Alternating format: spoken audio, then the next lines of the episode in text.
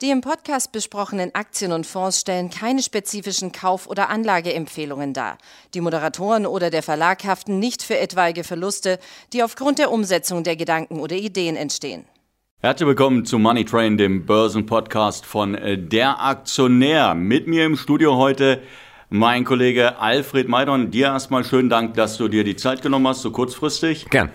Ja, und äh, tatsächlich, wir haben ein sehr interessantes Thema. Wir sehen ja momentan an den Aktienmärkten ein zweigeteiltes Bild. Man kann auch sagen, die einen, die sich wirklich freuen, nämlich diejenigen, die Standardwerte in ihren Depots drin haben, eine Allianz oder meinetwegen auch eine Disney, Finanztitel auch wieder, und diejenigen, die Technologieaktien in ihren Depots haben. Und äh, da verfinstert sich dein Blick schon so ein bisschen. Und da kommt so ein gequältes Lächeln, was ich jetzt gerade sehe. Ähm, es gibt seit Tagen, wir sehen seit Tagen einen Abverkauf. Gestern ist wieder DAX in Rekordlaune und bei Technologie geht es nach unten. Wie, wie, bewertest du das momentan? Ja, tatsächlich. Also gestern war ein äh, ganz entscheidender Tag, also Montag zum Wochenauftakt äh, sind Technologieaktien weiter stark gefallen und gleichzeitig der Dow Jones mit über 400 Punkten im Plus. Und sowas gibt es wirklich selten. In letzter Zeit war es zwar oft der Fall, dass ähm, die alten Werte gestiegen sind, ähm, die Old Economy, wie es früher immer so schön hieß, und Technologieaktien gefallen, aber gestern ist das Ganze dann doch ziemlich eskaliert. Ähm, das ist so ein bisschen natürlich eine Reaktion auf das, was vorher passiert ist. Es sind eben Technologieaktien extrem gut gelaufen, das ganze Jahr 2020 oder fast das ganze Jahr und dann in das neue Jahr auch noch gut gestartet. Und äh, die die Pandemie-Verlierer sind weniger gut gelaufen oder gar nicht gelaufen und das wird jetzt so ein bisschen korrigiert oder sogar sehr stark korrigiert. Die entscheidende Frage ist natürlich jetzt, ähm, geht das jetzt so weiter oder ist es jetzt ein kurzzeitiges Phänomen? Und ähm, die Antwort gebe ich dann gleich. Nicht alles zu Anfang verraten. Genau, nach der Pause, nach der Werbeunterbrechung. Nein, natürlich, äh, wir sehen bei Einzelwerten, du hast es gerade angesprochen, es gab ähm, Verluste, aber bei Einzelwerten reden wir hier mittlerweile über 30 Prozent. Wir haben eine Zoom-Video. Ähm, eine der angesagten Werte an den äh, US-Börsen, letztendlich einer der Top-Profiteure auch äh, der Pandemie gewesen, die hat 50 Prozent äh, verloren.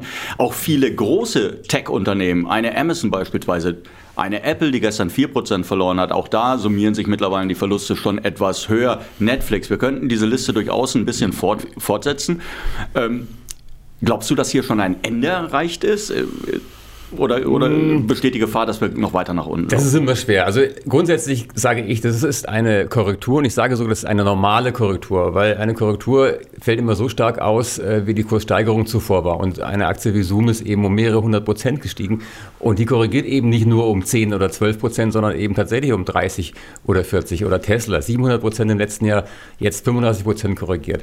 Also das ist alles in Relation zu setzen und ähm, ich glaube trotzdem, dass wir das Ende fast erreicht haben, wahrscheinlich, weil ein Ende einer Korrektur, da taucht immer so etwas auf wie Panik. Und äh, das hatten wir am Freitag. Da sind die Märkte doch extrem ähm, nach unten gerauscht und es war wirklich ähm, ja, so ein gewisses Gefühl von Panik zu verspüren. Und dann hat sich der Markt wieder erholt. Und das ist ein Signal, dass dann auch die ersten wieder äh, tatsächlich diese extrem oder sehr stark gefallenen Kurse zum Kauf nutzen.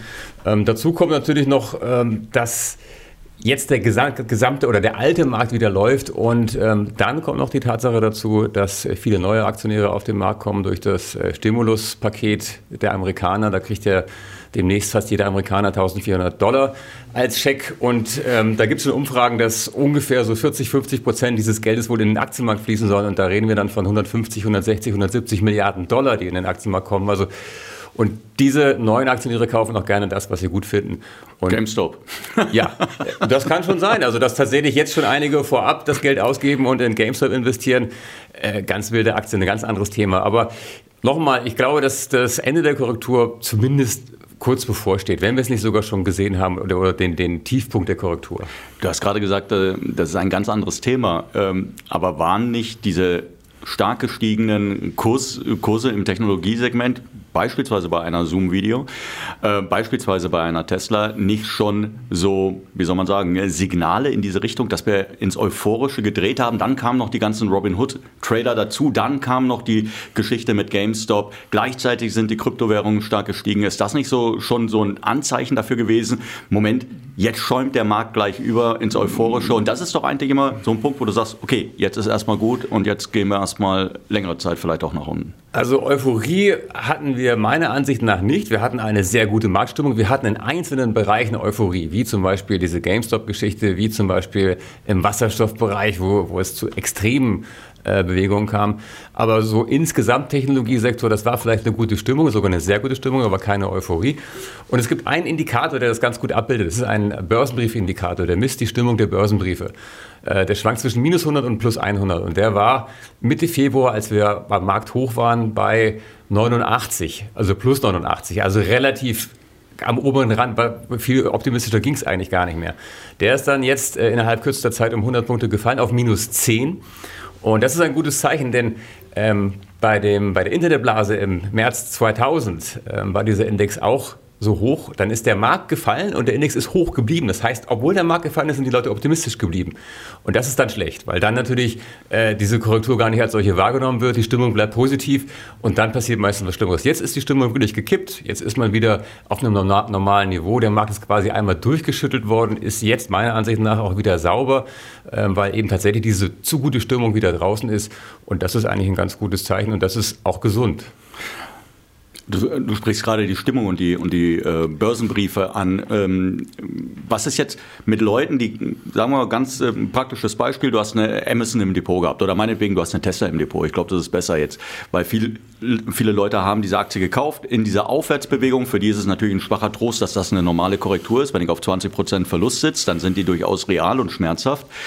Ähm, angenommen, die sind durch ihre Stop-Loss-Orders aus dem, aus dem Kurs rausge äh, aus der Aktie rausgepurzelt. Ähm, würdest du hier schon wieder sagen, okay, dann haben wir jetzt die Gelegenheit, günstig wieder reinzugehen oder würdest du sagen, du willst erstmal eine Beruhigung auf dem aktuellen Niveau sehen? Also erstmal rate ich von Stop-Loss-Orders ab. Also nicht, weil, weil, weil ich keine Verluste, also zumindest von Stop-Loss-Orders, die sich nur am Kurs orientieren. Also Aktien sollte man dann verkaufen, wenn irgendwas mit der Firma nicht mehr stimmt. Ähm, das Problem ist, wenn ich, ähm, selbst wenn ich Tesla auf dem absoluten Top bei 900 Dollar im Mitte März, im Mitte Februar verkauft hätte, dann habe ich nämlich auch das Problem, wann steige ich denn dann wieder ein? Woher weiß ich denn, wann die Korrektur zu Ende ist? Das sagt mir ja keiner. Und ganz oft sind Korrekturen so, dass sie zwar scharf sind, aber genauso scharf wieder nach oben gehen. Und ich laufe dann nämlich Gefahr, dass ich diese Aktie, die ich verkauft habe, nicht wieder zurückkaufen kann, weil in fallende Kurse möchte ich nicht kaufen und wenn die Kurse schnell wieder steigen, dann geht es mir auch zu schnell nach oben. Also das ist gefährlich und ähm, es man kann solche Korrekturen aussitzen. Das ist so meine Strategie.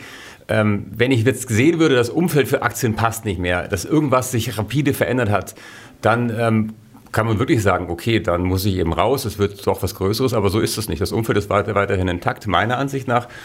Und darum ähm, würde ich jetzt tatsächlich, äh, wenn ich die Aktie verkauft hätte, auch äh, jetzt wieder zurückkaufen in dem Fall. Würdest, würdest du äh, sagen, du, man müsste jetzt prinzipiell von seinem Anlegerverhalten oder Anlageverhalten äh, vielleicht ein bisschen auf die Bremse treten, was, äh, was den Risikofaktor äh, betrifft, weil wir haben natürlich in den vergangenen Monaten, man muss ja schon sagen, garantiert 10, 12 Monate, es gab ja viele Dinge, ähm, da hat man noch mal mit einem Hebel letztendlich investiert, man hat sich Turbos gekauft, man hat sich Optionsscheine gekauft ähm, äh, was auch immer, glaubst du, ähm, dass dieser Moment erstmal vorbei ist, wo man das Risiko, vielleicht dieses gehebelte Risiko rausnimmt und dann sagt, okay, ich möchte jetzt irgendwie partizipieren, sollte es wieder nach oben gehen, aber eben nicht mit einem Hebel, sondern ich kaufe mir wirklich stumpf die Aktie und dann ist es halt eins zu eins. Das muss ja jeder selber entscheiden, wie risikobereit oder affin er da ist, ob er jetzt mit Hebelzertifikaten spekuliert oder nicht. Aber wer das schon immer gemacht hat, da, da würde ich jetzt wäre es jetzt für mich kein Grund, jetzt damit aufzuhören. Also ähm, es hat sich tatsächlich, klar, es hat sich was geändert. Diese Aufwärtsbewegung ist vorbei. Wir haben korrigiert. Das gab es aber schon mal letztes Jahr im Oktober. Da hatten wir auch eine ähnliche Korrektur. Das wird auch wieder passieren. Und äh, da muss man eigentlich nichts an seiner Anlagestrategie ändern. Wichtig ist, finde ich, ähm, dass man Positionen hat in Aktien, von denen man überzeugt ist, die man dann langfristig hält und die man auch äh, über solche Korrekturen hinweg hält.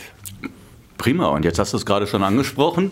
Äh, Aktien, von denen man überzeugt ist. Von welchen Aktien bist du überzeugt? Also zum Beispiel für mich ist jetzt hochinteressant eine Apple. Also die kriegt man jetzt fast 20 Prozent unter dem Höchstkurs. Das gibt es selten und ähm, da muss man eigentlich fast zuschlagen. Ich würde jetzt auch tatsächlich Tesla kaufen. Das, da bin ich natürlich ähm, mit meiner Meinung relativ allein immer noch. Also es war mal schlimmer. Aber es gibt auch, auch viele andere große Tech-Werte, die jetzt wirklich ähm, günstig sind, die man durchaus kaufen kann. Auch ähm, im Elektroautobereich, auch BYD aus, aus China wäre eine interessante Sache. Tatsächlich Zoom ähm, kann man sich auch überlegen, denn man muss wissen, ähm, Zoom hat, äh, bevor die Aktie so stark gefallen ist, extrem gute Zahlen gemeldet, einen sehr guten Ausblick. Vor allen Dingen auch gesagt, man, über die Pandemie hinaus ähm, wird man weiterhin ein hohes Wachstum haben. Also es gibt viele spannende Aktien, die jetzt auch äh, relativ günstig zu haben sind. Und ich glaube eben nicht, dass diese Technologie Geschichte vorbei ist, überhaupt nicht, denn ähm, die, den Firmen geht es gut, die wachsen wie verrückt und ähm, auch die Aktien werden wieder steigen. Und ich glaube, dass jetzt so eine Phase eintritt, wahrscheinlich meiner Ansicht nach, äh, in der alles steigt. Also nicht nur entweder oder, sondern... Ähm, die Renditen auch. Und die, ja, das ist ein anderes Thema. Das glaube ich eben nicht, dass die Zinsen sind gestiegen in den USA, aber das ist ähm, auch klar, wenn die Aussicht auf eine bessere Konjunktur da ist. Die Frage ist, wie nachhaltig sind diese Zinssteigerungen, wie stark sind sie? Und die, können eigentlich gar nicht viel weiter steigen, weil ab einem gewissen Punkt, wenn die Zinsen hoch genug sind, die Nachfrage nach diesen Zinspapieren dann so groß wird, dass die Renditen dadurch automatisch schon wieder sinken werden. Und das heißt ja, bei den Zehnjährigen seien derartige Short-Positionen momentan aufgebaut worden. Also da könnte schon ein kleiner Nachfrageschub eigentlich dafür sorgen, dass es hier tatsächlich wie beim Aktienmarkt auch dann zu einem Short-Squeeze kommt und wir dann einen Absturz bei den Renditen sehen. Also wenn, es heißt ja immer, am Aktienmarkt haben wir Blasenbildung. Ähm, ich habe es ja gesagt, in einzelnen Bereichen hatten wir das sicherlich, ähm, aber eine Blase haben wir eigentlich überall anders. Wir haben eine Blase am Anleihenmarkt, äh, wir haben eine Blase, ich will nicht sagen Blase, aber das Geld fließt massenhaft in den Bitcoin. Das ist keine Blase für mich, das ist ein anderes Thema. Ähm, auch Immobilien, es wird alles teurer und es ist überall Inflation, bei Aktien eben auch, aber bei Aktien längst nicht so stark. Also insoweit haben Aktien da sogar noch Nachholpotenzial. Äh, apropos Kryptomarkt. Äh, es gibt ja mittlerweile, glaube ich, sogar ähm, eine Art ja, auf der Blockchain basierende Kunst, die verauktioniert wird. Das sind dann nur so kleine Codeschnipsel. Was hältst du davon? Habe ich noch nichts von gehört. Kann man sich das an die Wand hängen? Oder? Nein, ich glaube, du kannst es dir tatsächlich, ich weiß nicht, du kannst es dir wahrscheinlich ausdrucken, ja. aber ich war auf einer dieser Plattformen unterwegs und habe mal gesehen, äh, was da für Preise aufgerufen werden. 4.500, 7.000 Dollar dann für so ein kleines GIF, ähm, wo du denkst, okay, auch okay. dafür kann man sein Geld ausgeben, wenn man offensichtlich dann, wenn man nichts weiteres hat. Aber gut, das war nur am Rande. Pass auf, du hast mir jetzt ein paar Aktien genannt, die finde ich auch alle ähm, doch relativ cool. Eine. Du gehst auf eine Insel, du darfst eine Aktie mitnehmen. Welche ist das? Übrigens, ähm, ich habe heute in meiner, meiner Sendung Meiner uns Meinung tatsächlich äh, einen DAX-Wert, der mir sehr gut gefällt, ähm, der jetzt auch sehr gute Zahlen gemeldet hat, guter Ausblick, ist die Deutsche Post. Das ist nämlich genau so eine Aktie, eine, eine Mischung, die, die diese Old Economy, weil die Post ist ja eigentlich langweilig, fährt einfach äh, Pakete durch die Gegend, aber man hat natürlich diese E-Commerce-Fantasie im Rücken und äh, die trägt die Aktie auch im Moment und das wird auch weiter so gehen. Also das wäre sicherlich mein DAX-Favorit, sagen wir mal so. Und sonst ich finde nach wie vor ähm, von, dem, von der Bewertung her und von dem Potenzial, da passt es nicht zusammen bei, bei Warta tatsächlich. Warta, der Batteriehersteller, ähm, ist im Moment wirklich von der Bewertung her günstig, hat aber hinten raus ein enormes Potenzial zu wachsen im Bereich Batterie allgemein und dann noch die Fantasie, dass man irgendwann Batterien für Elektroautos macht. Also das ist auch eigentlich ein Technologiekonzern, der aber auch ein ganz solides Geschäft hat. Und die Kombination aus niedriger Bewertung und viel Fantasie, die gibt es wirklich selten und darum ist Du nimmst also Water mit auf die Ich nehme Water mit auf die Insel, dann habe ich auch immer Strom, das ist auch ganz gut. da kann ich, brauche ich kein Lagerfeuer, sondern kann immer Lampen anmachen. Sehr schön. Nehme ich den Stromspeicher von Water mit. Ja. Prima. Dann danke ich dir auf jeden Fall, dass du mit im Studio dabei warst. Wir hoffen natürlich, äh, Sie hatten Spaß beim Zuhören und wir hören uns demnächst wieder. Bis dahin. Tschüss. Tschüss.